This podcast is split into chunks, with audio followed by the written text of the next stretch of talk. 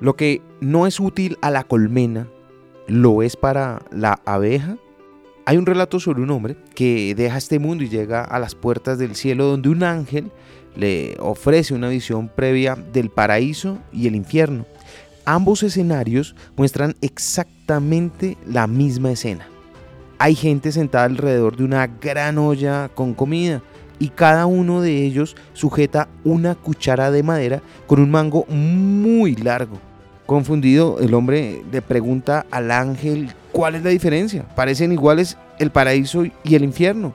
A lo cual el ángel le responde que no, que en el infierno las personas están frustradas y hambrientas, e intentan desesperadamente alimentarse a sí mismas, pero por mucho que lo intentan, no son capaces de llevarse la comida a la boca utilizando esas cucharas tan pesadas y con un mango tan largo.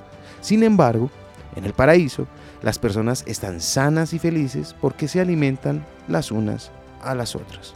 Una de las cosas más difíciles es ser testigos del triunfo de otros, sobre todo si nosotros no estamos prosperando. En nuestras mentes de cazadores recolectores sospechamos que la vida es suma cero.